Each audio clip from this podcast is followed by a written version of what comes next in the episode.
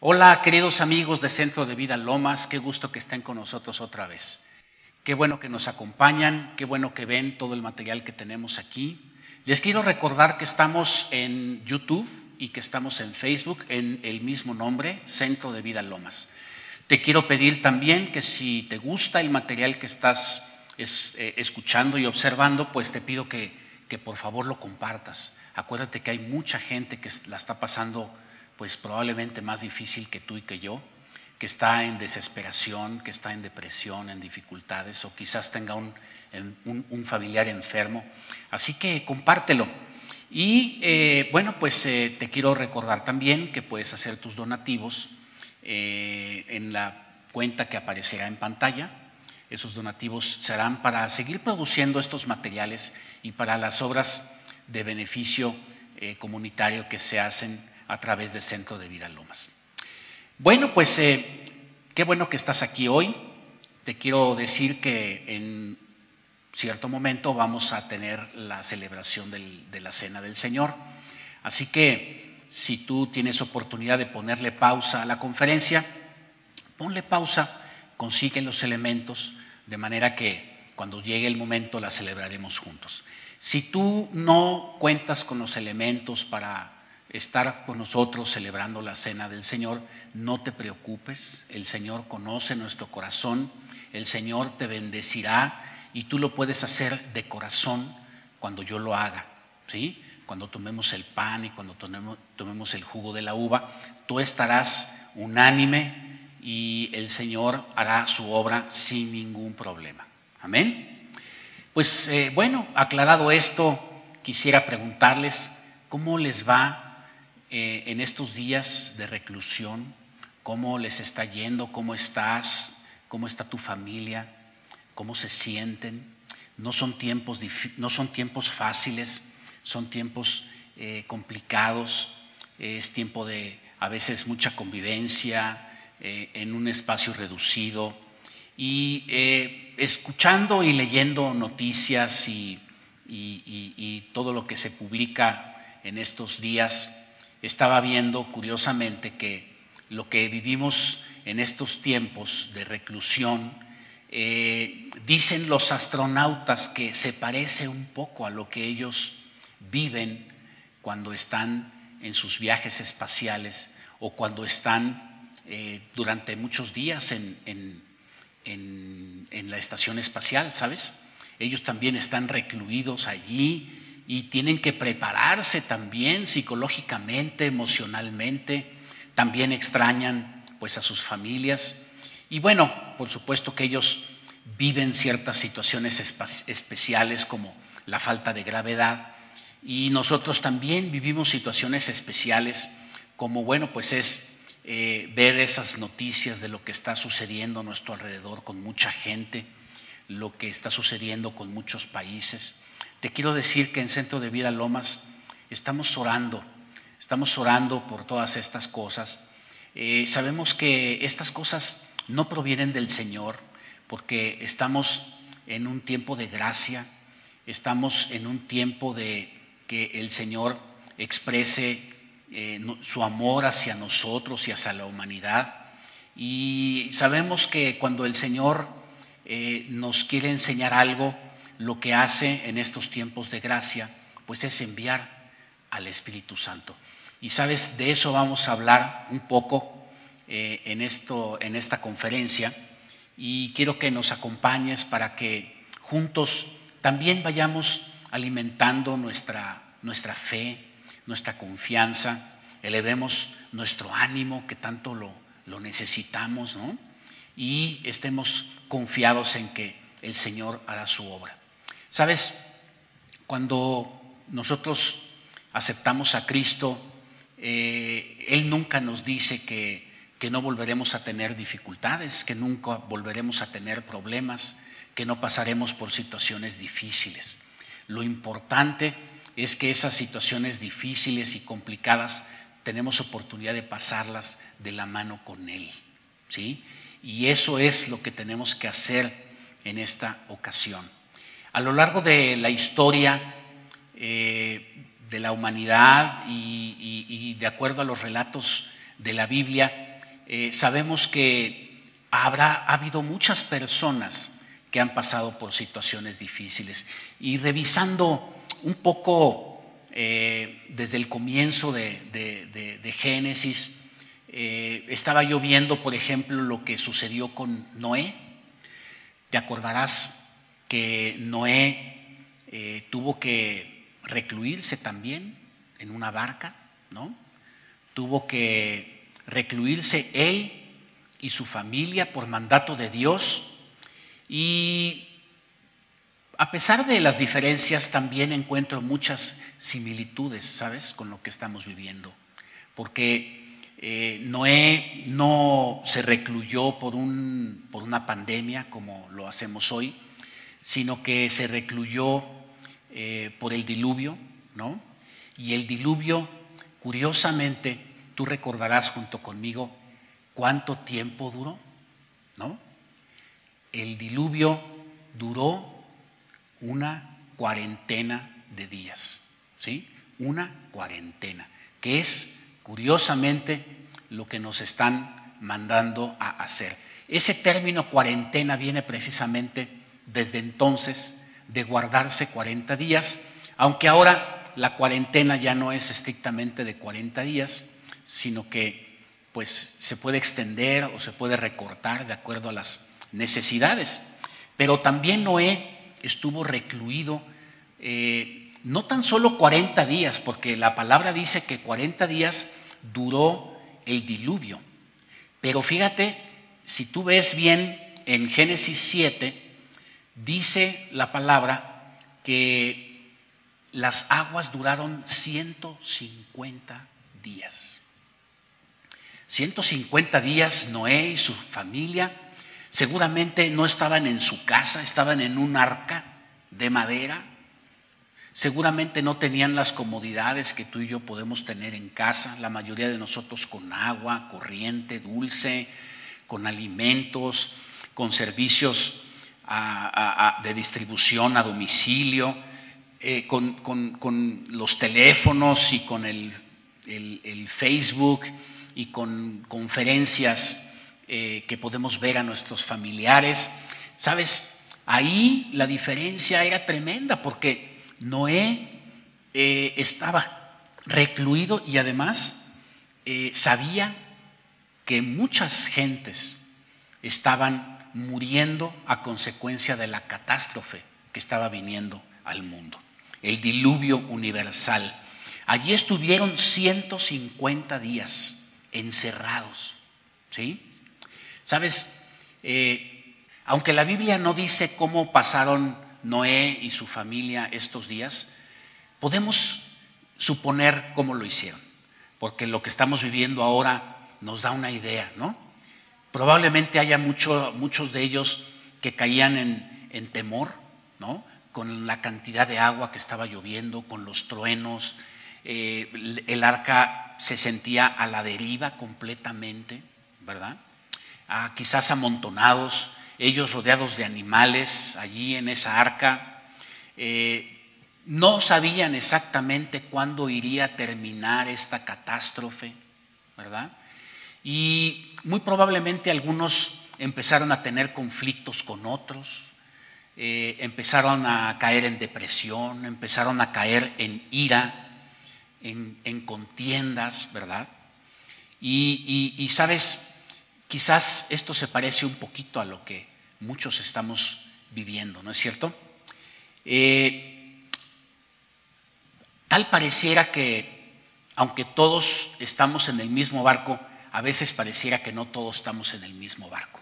¿Sabes? Depende mucho de, cómo queramos transitar el viaje en este barco.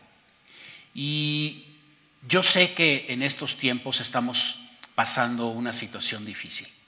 Sabes, eh, no somos los primeros que pasamos situaciones difíciles como cristianos, como creyentes, como hijos de Dios.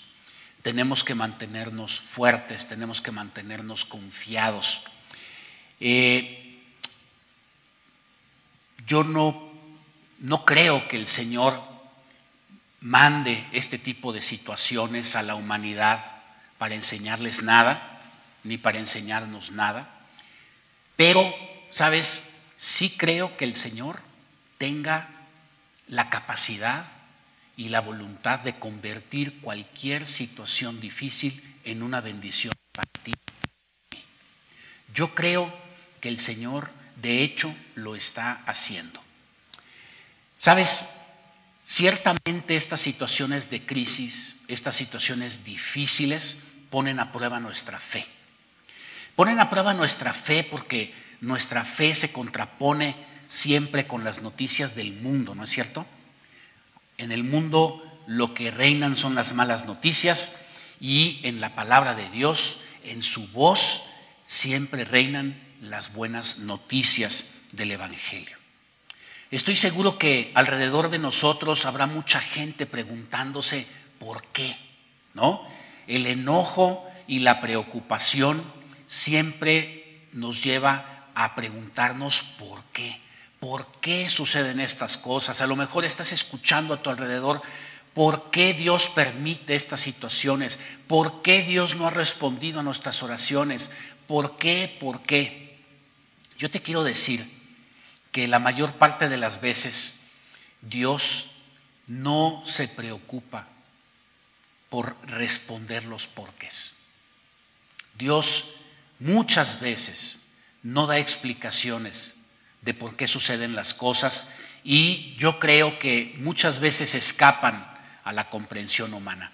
Pero sí tenemos que saber y recordar que Dios convierte cualquier situación en nuestro beneficio, en cierta ganancia. Y de eso te quiero hablar hoy. Las crisis, estas situaciones como las de estos días deben ser usadas por los hijos de Dios para reforzar nuestra fe, para meternos en su palabra.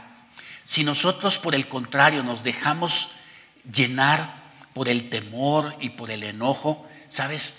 poco a poco iremos permitiendo que el temor nos haga olvidar cuán bueno es el Señor, cuán bueno ha sido con nosotros, cuánta misericordia nos ha dado desde que nacimos, desde que estamos en esta tierra. No debemos permitir que el temor y la desesperación nos hagan olvidar las bondades de nuestro Señor decía que aunque estamos todos en el mismo barco en esta pandemia, pues parece que estamos en diferentes barcos. ¿Por qué? Pues porque habrá personas que, que, reaccionan de manera dañina para ellos mismos y para sus familias, pero habrá otros que respondan de una manera eh, adecuada acercándose al Señor y enriqueciendo su relación con Él. Fíjate lo curioso que es esta infección viral que estamos sufriendo ahora en el mundo. Se está viendo que una de las razones por las que la gente muere a consecuencia de la infección es precisamente la reacción inflamatoria que el propio cuerpo produce en contra de ese virus. Es decir, se produce tal cantidad de anticuerpos, tal cantidad de sustancias químicas y de reacciones eh, propias del organismo, de, la inflamación, para rechazar que esas propias células eh, que atacan al virus producen y, y atacan de hecho los tejidos del cuerpo de una forma tan severa que muchas veces esto es lo que condiciona el deterioro grave y la muerte de los enfermos. Y sabes, yo creo que en el mundo espiritual también tenemos que aprender a responder de la manera adecuada. ¿sí? En la, en la, en la respuesta espiritual y en la respuesta emocional tenemos que responder de manera útil, ¿sí? No destruyéndonos unos a otros, no en contienda, no en ira. Esas cosas lo único que van a hacer es separarnos de la palabra, separarnos de la comunión del Señor, que es justamente lo que más necesitamos en estos días. Quizás, así como la respuesta de inflamatoria de un paciente empieza a consumir los tejidos sanos, así quizás hay personas que sin darse cuenta están dañando a sus demás familiares con su ira, con su depresión, con su negativismo, con su pesimismo. ¿Sabes? Tenemos que parar eso y tenemos que responder y actuar como Dios espera que lo hagamos, como hijos de Dios. ¿Cómo es esa respuesta? Bueno, pues lo que tenemos que hacer y lo que podemos hacer, lo que está en nuestras manos, siempre es forjar nuestro carácter, afianzar nuestra fe, refinar nuestras creencias. ¿Qué digo de refinar nuestras creencias? Hacer a un lado la realidad del mundo y sujetarnos a las verdades que gobiernan la vida de los hijos de Dios, que son su palabra, sus promesas, su bondad, ¿sí? su amor hacia la humanidad. Esas cosas tienen que estar sumamente afianzadas en nuestro corazón en nuestros días. Ciertamente son tiempos difíciles en los que el ánimo puede decaer. Y cuando el ánimo de un cristiano decae, lo que debe suceder es que se doblen nuestras rodillas, nos humillemos delante del Señor, reconozcamos la fragilidad de la vida humana. ¿Sabes? No tiene nada de malo reconocer cuán frágiles somos como seres humanos, pero cuán fuertes somos cuando el Señor está en nuestras vidas. Amén. Redirigir nuestra mirada a Dios. En pocas palabras, queridos, es en los tiempos difíciles en los que Dios aprovecha la oportunidad para enseñarnos a ser fuertes y a luchar. A luchar no con las armas del mundo, dice la palabra que nuestras armas de nuestra milicia no son carnales. Es cierto que debemos de recluirnos, es cierto que debemos de estar atentos a la aparición de síntomas, es cierto que tenemos la medicina del hombre, gracias a Dios, pero nosotros los hijos de Dios tenemos que ir más allá, tenemos que entrar al terreno de lo sobrenatural, tenemos que afianzarnos de el reino que te ha dado tu nacionalidad y la mía. Porque además de ser mexicanos y por encima de ser mexicanos, somos hijos de Dios.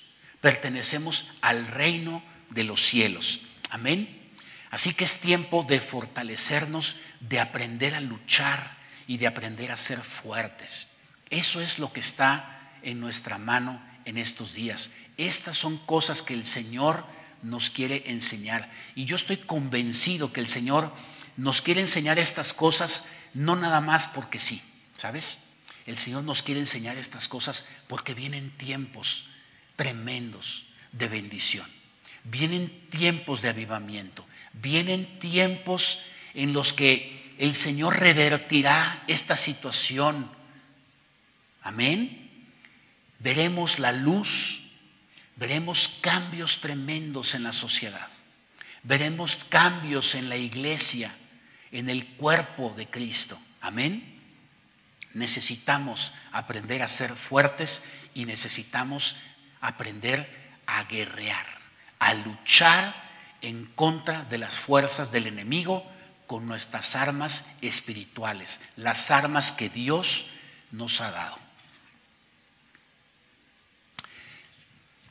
Yo no quiero que te olvides en estos días de quién está contigo, quién está en ti y quién está por ti. Te quiero recordar un relato que viene en Marcos capítulo 4, versículos 35 al 41. Dice que en aquel día, cuando llegó la noche, Jesús les dijo a sus discípulos, pasemos al otro lado. Y una vez despedida la multitud, se lo llevaron tal como estaba en la barca. También había otras barcas, pero se levantó una gran tempestad de viento que echaba las olas en la barca de tal manera que ya se anegaba, estaba entrando las olas a la barca. Pero Jesús dice, él estaba en la popa durmiendo sobre un cabezal. Lo despertaron y lo dijeron, maestro, ¿qué no tienes cuidado que perecemos? ¿Sabes? Es un retrato bíblico de lo que estamos viendo en mucha gente el día de hoy. Señor, ¿por qué no atiendes nuestras plegarias? ¿Por qué no atiendes nuestras oraciones? ¿Qué no ves lo que está pasando? ¿Qué no has escuchado que hemos estado orando? ¿Qué no sabes que hemos estado en ayuno? ¿Qué no sabes que hemos estado buscando tu rostro? ¿Sabes? Él en su debido momento dice que levantándose reprendió al viento y le dijo al mar, calla, enmudece.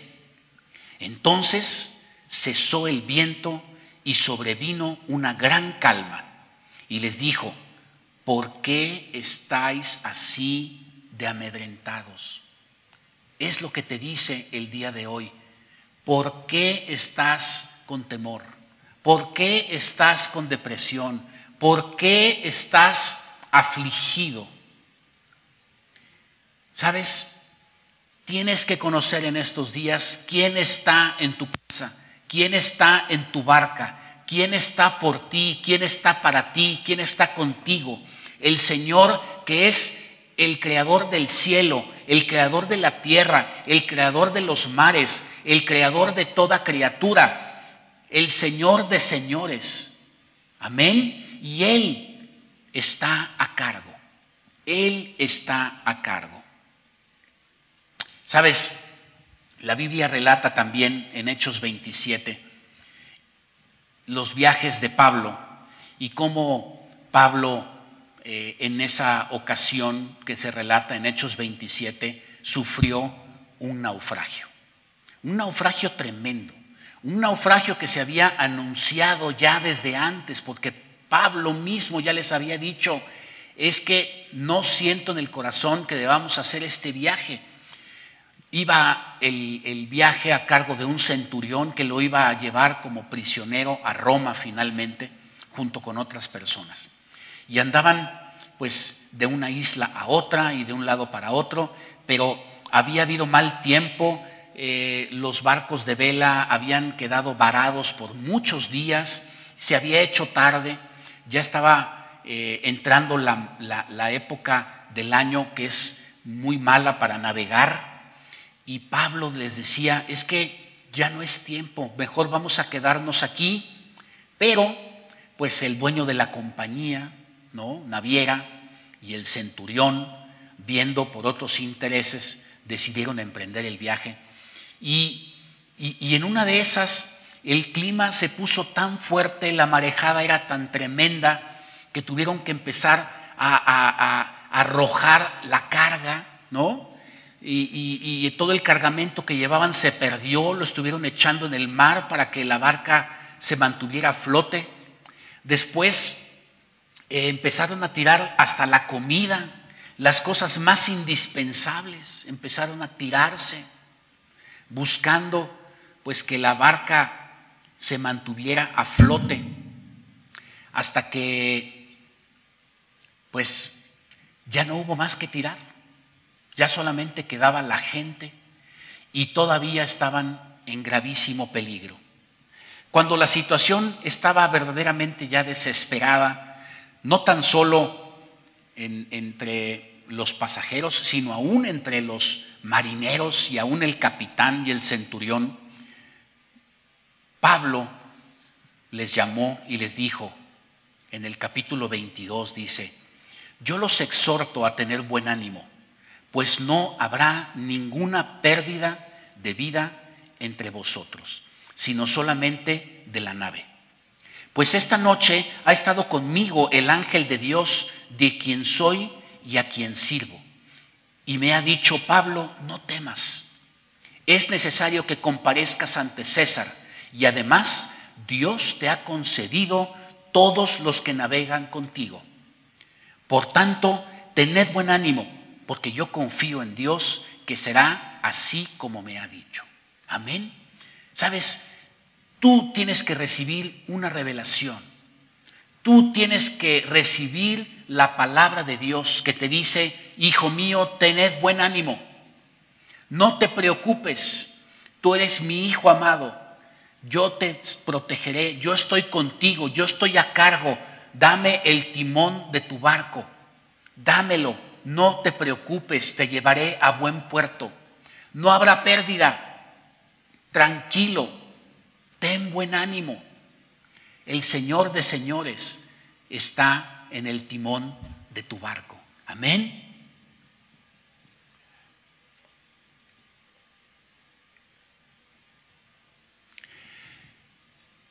Yo quisiera terminar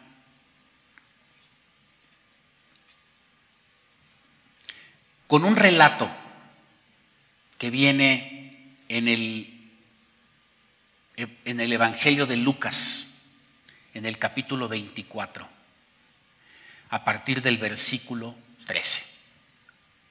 Y quisiera que me acompañes, es un relato conocido y relata el camino de dos discípulos de Jesucristo a una aldea que se llamaba Emaús.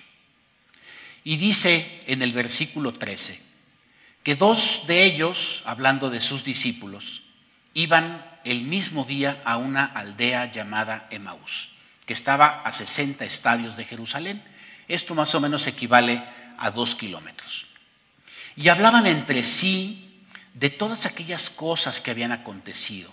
Sabes, acababa de ser crucificado Jesucristo. Acababa de ser crucificado su maestro. Y sucedió que mientras hablaban y discutían entre sí, Jesús mismo se acercó y caminaba con ellos. Pero los ojos de ellos estaban velados porque no, para que no lo reconocieran. Y él les dijo, ¿Qué pláticas son estas que tenéis entre vosotros mientras camináis y por qué estáis tristes?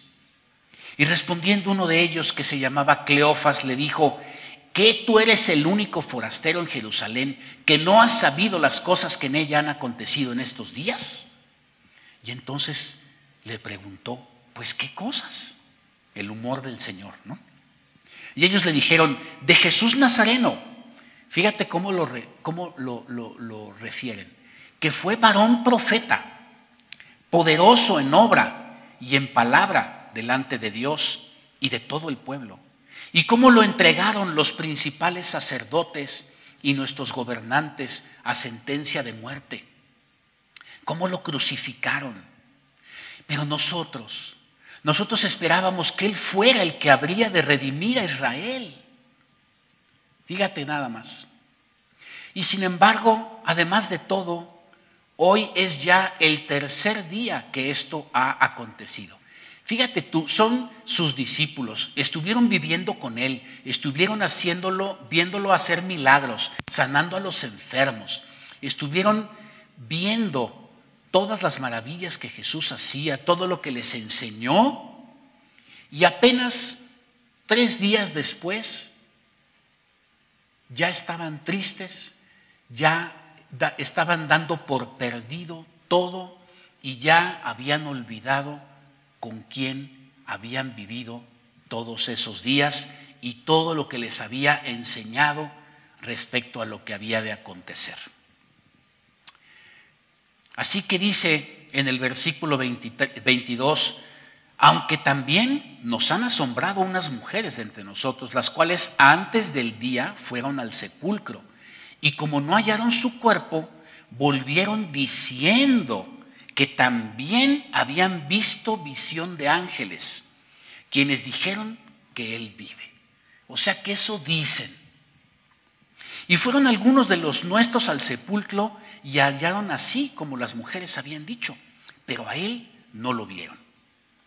Entonces dice que Jesús les dijo, insensatos y tardos de corazón para creer todo lo que los profetas han dicho. No era necesario que el Cristo padeciera estas cosas y que entre, entrara en su gloria. Y comenzando desde Moisés y siguiendo por todos los profetas, les declaraba en todas las escrituras lo que de él decían. Llegaron a la aldea donde iban y él hizo como que iba más lejos. Pero ellos lo obligaron a quedarse, diciendo, quédate con nosotros, porque se hace tarde y el día ya ha declinado. Entró pues a quedarse con ellos y aconteció que estando sentados ellos a la mesa, tomó el pan, lo bendijo, lo partió y les dio. Y entonces les fueron abiertos los ojos y lo reconocieron, pero él desapareció de su vista. Y se decían el uno al otro, no ardía en nuestro corazón, en nosotros, mientras nos hablaba en el camino y cuando nos abría las escrituras. ¿Sabes? Esto es lo que yo he querido hacer el día de hoy. Esto es lo que yo he hecho conmigo mismo antes de compartirlo contigo. He estado leyendo las escrituras y he, lo he hecho hasta que arden en mi corazón estas palabras, ¿sí? Y quiero que ardan en las tuyas, en, tu corazón también. Quiero que ardan en tu corazón y te des cuenta de quién está contigo. Que no te pase lo que pasó con sus discípulos, ¿sí? Que no seamos insensatos y tardos para creer todo lo que el Señor nos ha dicho. Amén. Quiero que hagamos una pausa y tomes los elementos que necesitas para celebrar la Santa Cena y las, la celebremos juntos. Amén.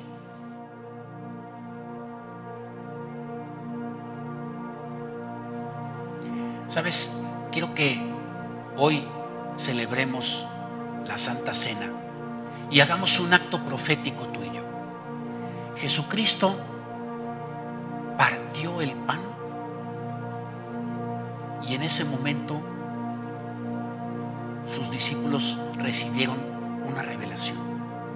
Y yo quiero que tú y yo hoy partamos el pan, compartamos el jugo de la vid, celebremos la Santa Cena y profeticemos que el Señor abrirá nuestros ojos. No importa si tú estás en una situación de depresión, de cansancio, de enojo, de frustración, o si estés bien en familia, confiando en el Señor. De todas maneras, el Señor quiere darte una nueva revelación. Así que te pido que me acompañes y tomes el pan Cristo lo hizo. Y dice la palabra que cuando partió el pan, sus ojos, los ojos de sus discípulos, fueron abiertos. Y sabes, yo declaro en el nombre de Jesús que Jesucristo está aquí, en medio de nosotros hoy. Porque donde dos o más estemos reunidos en su nombre, ahí está Jesús en medio de nosotros. Y Él estará partiendo el pan junto contigo y conmigo. Y lo estará comiendo junto contigo y conmigo. Y yo declaro en el nombre de Jesús, ayuda de su Espíritu Santo, nuestros ojos espirituales se abrirán. Tomamos el pan.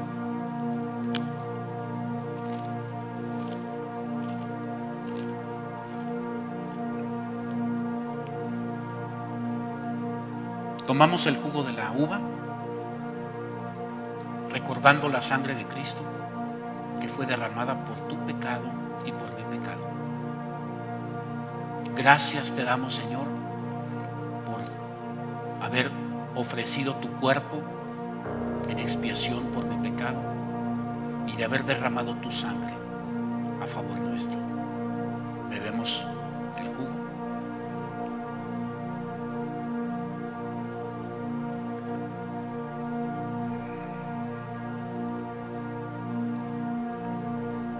Señor, celebramos esta cena en tu nombre. Profetizamos que tú traes un incremento a nuestra vida espiritual. Señor, que tú nos llevas a una nueva dimensión, que tú nos haces fuertes, que tú, Señor, nos ayudas con tu Espíritu Santo a tener una fe más fuerte, a tener una obediencia mayor, a tener un compromiso mayor, a tener una mayor compasión. Señor, son tiempos en los que tu amor se derrama en nuestros corazones.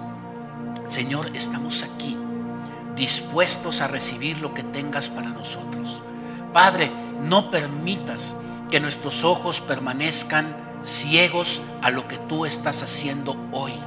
Señor, abre nuestros ojos y ayúdanos a tener ánimo, porque yo sé que tú estás obrando en mí, que tú estás obrando en mi familia, que tú, Señor, estás preparando algo tremendo, estás haciendo cosas. Señor, no quiero que pase desapercibido nada a mi vista, a mis ojos espirituales. Yo sé que tú estás trabajando en mi esposa, sé que estás trabajando en los hombres, en las mujeres, en los hijos de familia. Yo sé que estás trabajando en los jóvenes. Yo sé, Señor, que tú estás trabajando en las instituciones del país, en las instituciones del mundo. Señor, tú estás trayendo cambios en el orden mundial. Señor, tú estás volteando la vista de la humanidad hacia ti. Señor, queremos reconocerlo, queremos cobrar ánimo, queremos estar unánimes contigo, orando a favor de tu obra siempre. Señor, cerramos nuestra boca a las malas palabras, cerramos nuestra boca al pleito, a la contienda, cerramos nuestra mente, Señor, a la depresión y al pesimismo, cerramos nuestro corazón a las malas emociones tóxicas, al enojo, a la frustración, a la depresión. Y nos abrimos a ti, Señor.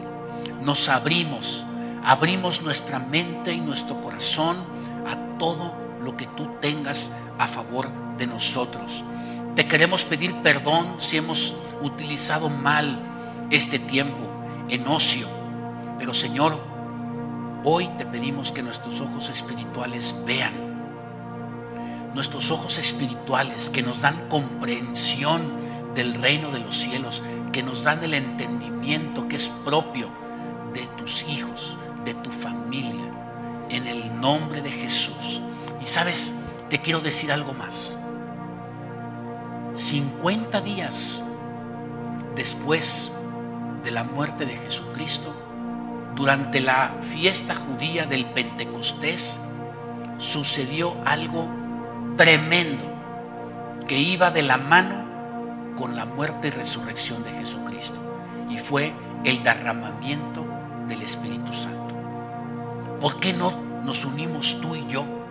Y en estos días le pedimos al Señor que ahora, 50 días después de este viernes pasado que acabamos de vivir, nos traiga un nuevo derramamiento de su Espíritu Santo. Amén. Únete conmigo, únete con Centro de Vida Lomas, únete con tu familia, únete con otros creyentes. Vamos a orar porque el Señor está preparando algo. ¿Sabes? Cuando la tormenta cayó en, el, arca de Noé, Dios estaba preparando un nuevo orden mundial. Cuando eh, la tormenta cayó aquel viernes de muerte de Jesucristo y de crucifixión, que las nubes se pusieron negras y que el cielo se cerró y que cayeron truenos. ¿Sabes? Muchos vivían la depresión, la tristeza y la desesperación, pero vendría el domingo de resurrección. Acabamos de pasar este viernes en el que celebramos la muerte y después el domingo de resurrección. ¿Por qué no? Ahora le pedimos al Señor que nos dé un Pentecostés especial. Amén. Oremos juntos y digámosle al Señor, Señor, yo quiero algo especial. Señor, yo quiero algo que, que, nos, que nos compense todo lo que ha sucedido. Señor, yo quiero que, que algo especial suceda en nuestro país, en nuestras instituciones, en mi familia. Quiero una nueva familia, quiero una nueva unción, quiero un reverdecimiento de nuestra esperanza, nuevo, un nuevo ánimo, un nuevo brío para tu reino, un nuevo amor para compartir con otros. Señor, yo sé que tú tienes algo que enseñarnos en esta situación. Confiamos en eso y sabemos que tú le darás la vuelta a esta situación para el bien de tus hijos. En el nombre de Jesús. Amén.